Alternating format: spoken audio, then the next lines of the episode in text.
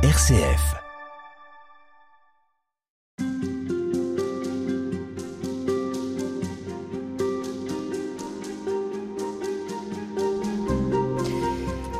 Le Notre Père est un trésor, commentaire amoureux de la prière du Christ. Je rappelle que c'est le titre du livre que vous publiez aux éditions Salvator, Françoise Ayer, et nous parcourons avec vous cette prière du Notre Père qui nous a été euh, laissée par euh, Jésus lui-même.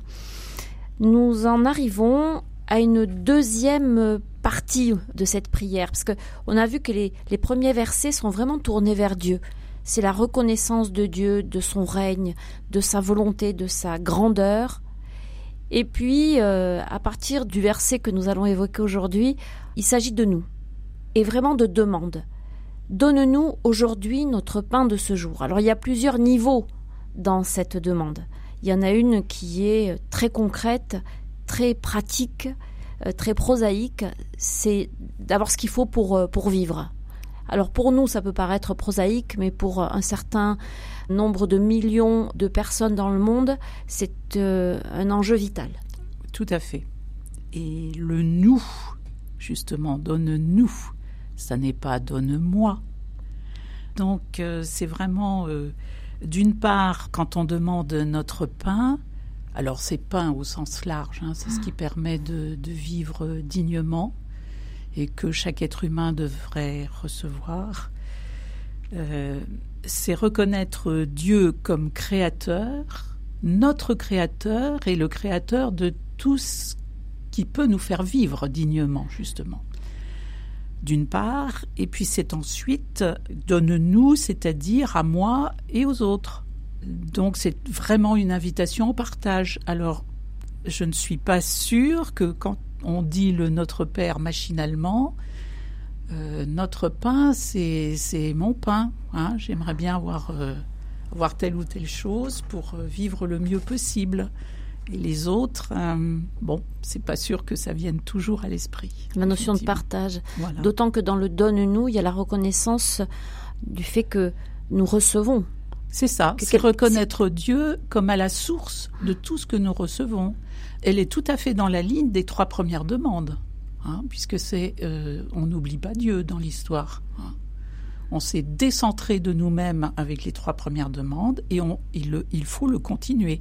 Et le nous peut le permettre.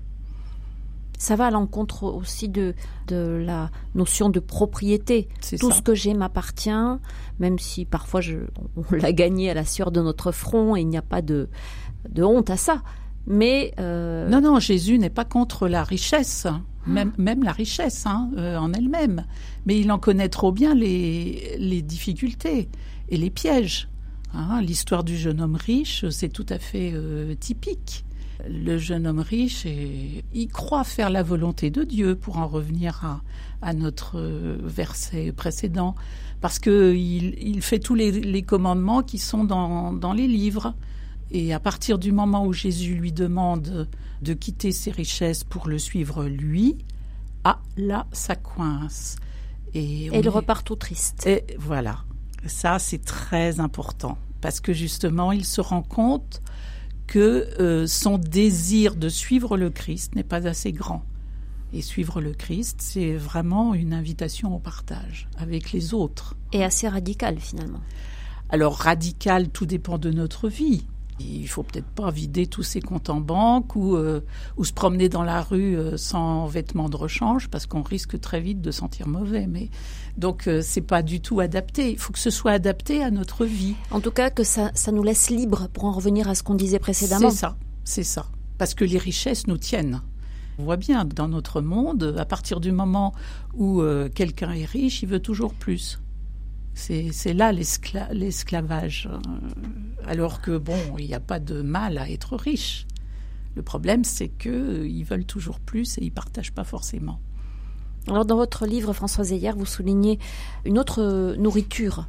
Elle est de notre ordre, celle-ci, c'est la nourriture euh, que Dieu nous donne à travers sa parole. Oui, c'est ça. Et, et, son corps. Et j'explique un petit peu les, deux récits, celui de la multiplication des pains et puis euh, celui de la rencontre avec la Samaritaine. où justement on voit tous les dons pédagogiques que Jésus déploie pour nous expliquer que oui, il y a du pain matériel et il multiplie les pains. Euh, c'est vraiment pour nourrir des foules qui risquent de défaillir. Elles n'ont rien du tout pour se nourrir. Et la Samaritaine, c'est lui qui va demander de l'eau.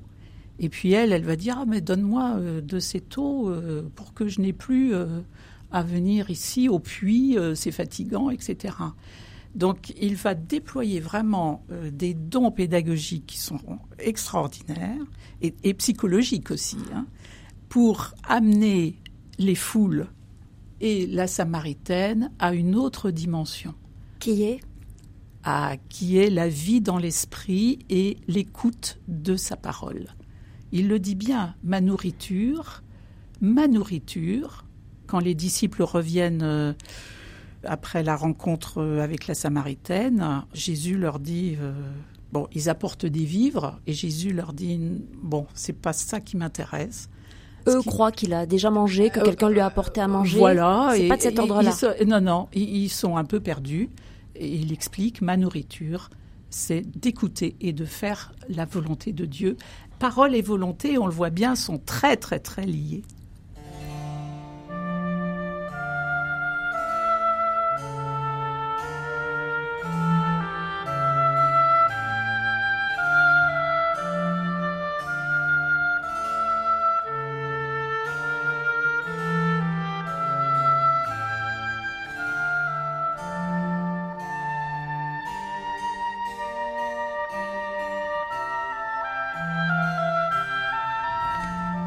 Pardonne-nous nos offenses comme nous pardonnons à ceux qui nous ont offensés. Ça, c'est un verset, une phrase très importante. Elles le sont toutes. Mais euh, cette demande de pardon, elle est quand même centrale parce qu'elle en dit long sur euh, le Dieu de Jésus, sur ce Dieu miséricordieux. Il l'était avant Jésus, mais là, Jésus nous, nous le révèle d'une manière totale, absolue et parfaite. Oui. Alors, demander le pain, c'est assez confortable parce que c'est là, on sent tout de suite que c'est pour notre bien. Pardonne-nous nos offenses, là, euh, ça coince un petit peu plus parce que bah, ça, nous, ça va nous mettre devant justement euh, nos offenses. Euh, Celles que nous avons fait subir à d'autres. Oui, et ça, on n'aime pas trop regarder. Il faut quand même le, le dire. C'est difficile mais Jésus, dans, dans les évangiles, euh, surtout synoptiques, mais les trois. Synoptiques, ce sont. Matthieu, euh, Marc, et Marc, et Luc. Ils insistent. Très, très souvent, il est question de, du pardon. Ça revient euh, constamment et presque. Il n'y a pas le Notre Père dans l'évangile de Marc, comme si Marc, qui est toujours un petit peu concis, le résumait à la demande de pardon, en fait chaque fois que Jésus euh, en a l'occasion, il insiste vraiment là-dessus. Alors pardonne-nous nos, offenses, ça va nous mettre devant parce qu'on a mal fait, pas fait, euh, et, il faut l'entendre. Offense, il faut l'entendre par dette. Dans l'évangile de Matthieu, c'est le mot dette. Remets-nous nos dettes. Oui. C'est une autre traduction possible. Euh, oui, tout à fait, mais que le français n'a pas retenu. Euh, et ça, ça dit encore plus que les offenses. Parce que les dettes, euh, on doit tout à Dieu. Sinon, on ne serait pas là. Et, on est absolument insolvable. Alors, ça va encore plus loin. C'est-à-dire qu'il y a un élément de comparaison. Pardonne-nous nos, offenses comme nous pardonnons à ceux qui nous ont offensés ou comme nous remettons à nos euh, débiteurs. À nos débiteurs. Oui. C'est pas évident à comprendre. Ah non, parce que on est là aussi, on se dit oulala, mais Dieu ne va, va me pardonner que si je pardonne moi-même. Cette phrase, elle est embêtante. Et, en plus, euh, chez Matthieu, elle est comme nous avons remis à nos débiteurs. C'est donc du passé. Ça suppose que c'est fait, quoi. Euh, comme, voilà, qu'on a déjà pardonné pour être pardonné par Dieu alors que la miséricorde de Dieu, elle est de tout temps et elle est première et absolue. La parabole du, débiteur impitoyable nous le dit bien. il remet euh, une, dette astronomique à un serviteur. Mais alors, puisqu'on sait que ça n'est pas la réalité, nous ne pardonnons jamais assez, nous n'avons jamais fini de pardonner. À quoi ça sert de dire cette phrase? Elle est, elle est vaine? Parce que c'est encore une question de relation. Vous ne pouvez entrer dans une vraie relation, une relation authentique à Dieu, que si vous êtes dans la capacité, dans, dans l'attitude intérieure qui fait que vous allez pouvoir accueillir sa miséricorde. C'est la parabole du serviteur qui ne reconnaît pas que le, le, roi, son seigneur, lui a remis une dette astronomique. C'est notre cas. Parce qu'il demande aux autres à un autre qui lui devait une somme euh, quasiment, enfin, importante, mais dérisoire par rapport à la première, et il le met en prison. Alors là, le roi est assez furieux quand même, parce qu'il se dit, mais ma leçon n'a pas porté.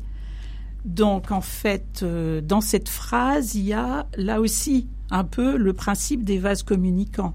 Je ne peux accueillir le, pardon de Dieu, la miséricorde de Dieu, que si moi-même je suis en capacité de pardonner aux autres. Et c'est parce que je vais l'accueillir, je vais accueillir la miséricorde de Dieu que je vais pouvoir pardonner aux autres avec cette authenticité et j'allais dire cette simplicité, cette vulnérabilité. Mais ça ne veut pas dire que le pardon se mérite. Non, non, il n'y a pas. Là, on est dans une fausse idée de, de Dieu. Il ne donne jamais parce qu'on mérite tout est gratuit.